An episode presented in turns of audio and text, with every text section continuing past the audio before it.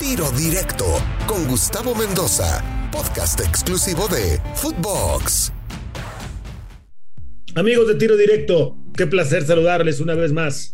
La selección mexicana de fútbol consiguió una victoria importante, sí, ante el equipo de Honduras.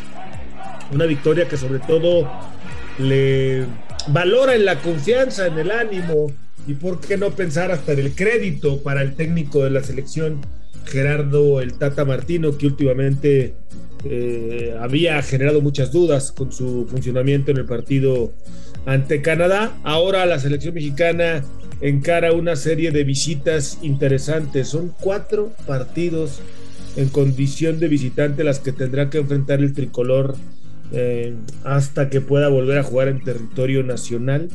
Por supuesto va desde el partido con El Salvador hasta la visita a Estados Unidos, Canadá y Jamaica. Regresará a territorio mexicano y no digo a Estadio Azteca, sino digo territorio mexicano.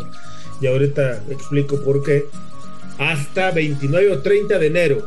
Todo apunta que será el 29 de enero de nueva cuenta cuando esté para jugar tres partidos como local y ahí entonces ya quizá poder definir de manera más tranquila el tema de la eliminatoria, este octagonal final y poder estar en la Copa del Mundo. Pero vámonos por partes.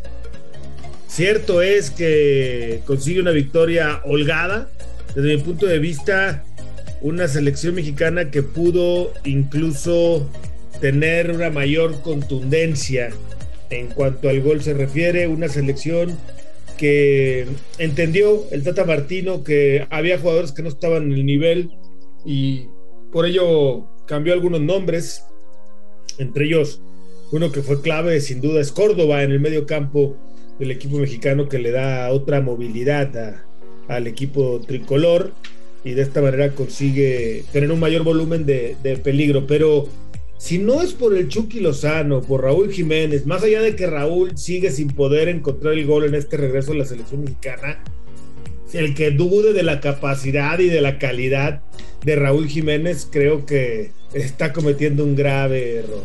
No queda ninguna duda desde mi punto de vista que Raúl es y tiene que seguir siendo el titular en esta selección mexicana de fútbol por su movilidad, por lo que aporta, por lo que corre, porque además no solamente dispara gol, sino también pone pelotas eh, en profundidad, dejando de frente a sus compañeros al arco enemigo. Y ayer le pone una Lozano de Dios con tres dedos, que lamentablemente para México y para Lozano, afortunadamente para Honduras, la tira a un lado el Chucky y de esta manera termina perdiéndose en lo que iba a ser un golazo, insisto, de la mano o del pie de Raúl Jiménez. Yo no tengo ninguna duda de que tenga que seguir siendo el delantero titular. Esto porque entra Rogelio Funes Mori y de cambio consigue un gol con mucha fortuna, el defensa no la puede sacar y Rogelio con ese olfato goleador que tiene la manda a guardar. ¡Qué bueno!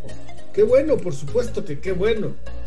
A mí lo que me apura es que México tuvo cinco fácil llegadas de gol que no fue capaz de ser contundente, jugadas vistosas, jugadas bonitas, jugadas de, primera intención, pero no fueron capaces de ser contundente en varias ocasiones los seleccionados eh, mexicanos. Cierto es lo que dice el Tata, dice, bueno, a mí me preocuparía, me preocuparía si no generáramos pero por lo menos generamos, ya si las definimos o no, bueno, depende de varias circunstancias. Pues sí, pero también hay que trabajar en la definición, me parece a mí, pero pues, el que sabe, el que manda es el técnico de la selección mexicana de fútbol. Y luego, con todo este tema, eh, también decir que México gana bien, funciona bien, una buena exhibición, pero también hay que decir que tuvo a uno de los rivales más limitados de la eliminatoria. Un Honduras que respetó demasiado a México, que se echó demasiado atrás y como consecuencia,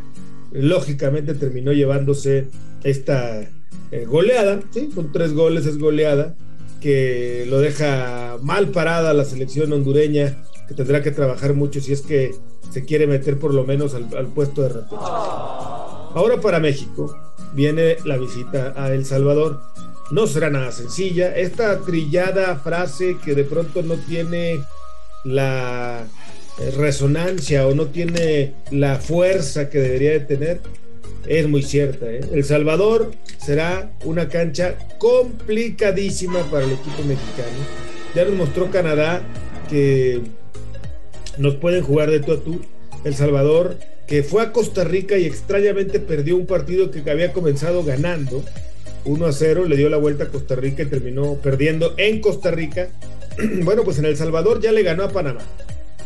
Para empezar este equipo en la eliminatoria, 1 eh, a 0. Así que en la eliminatoria también perdió en la cancha de Canadá, normal, pero le ganó a Panamá.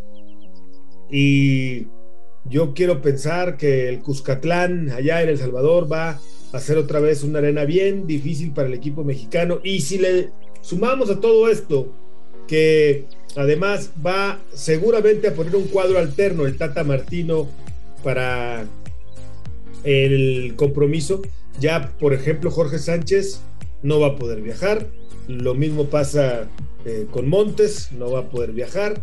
Vamos a ver si es que no se llega a bajar algún otro jugador, pero de entrada, pues todo apunta a que va a tener cuatro o tres o cuatro cambios en el 11 que presente el equipo de Salvador. Luego de la visita a El Salvador, vendrá una pausa. El equipo mexicano va a tener un amistoso contra Ecuador en Estados Unidos. Y viene otra vez la eliminatoria en el mes de noviembre contra Estados Unidos en Estados Unidos y contra Canadá en Canadá. Vaya visitas que tiene el equipo mexicano. De la cancha del Salvador, si saca un empate, yo me daría por bien servido. De la cancha de Estados Unidos, caray, yo me daría por bien servido con el empate también. Y una cancha que generalmente era para ganar, hablo de Canadá, pues ahora creo que hasta un empate también terminaría siendo bueno para el equipo mexicano. En fin, luego visita Jamaica.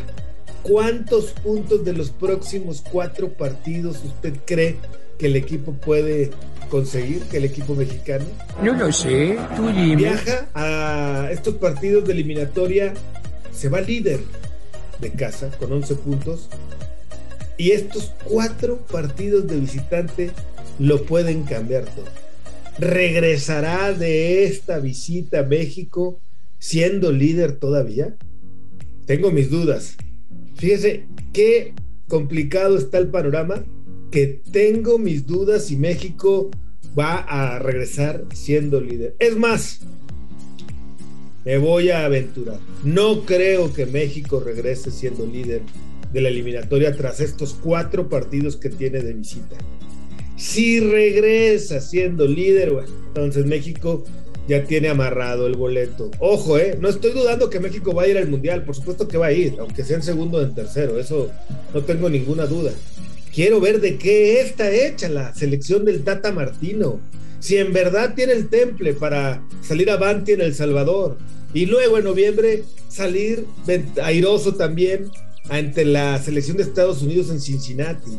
Y luego quiero ver si este Canadá que fue a la cancha del Azteca y nos pintó la cara por momentos, también lo podemos superar en su estadio. Lo dudo, ¿eh? Lo dudo. Ojalá y me equivoque, espero equivocarme. Pero creo que después de estas cuatro visitas, la selección mexicana de fútbol no será líder del hexagonal, que lo puede recuperar, por supuesto que lo puede recuperar, porque después de esas cuatro visitas recibe a Costa Rica, recibe a Panamá y recibe a Estados Unidos. Entonces, ahí podría volver a pensar en ganar nueve puntos. Esos partidos, por cierto, decía que hace rato no hablaba del Estadio Azteca, todo apunta que ya no se van a jugar en la cancha del Estadio Azteca. La gente se ha portado mal. Si bien contra Honduras no gritaron porque pues el marcador fue cómodo, el funcionamiento y nunca metieron en aprietos al equipo mexicano, eso es verdad, pero hubo una bronca en la tribu se volvieron a pegar.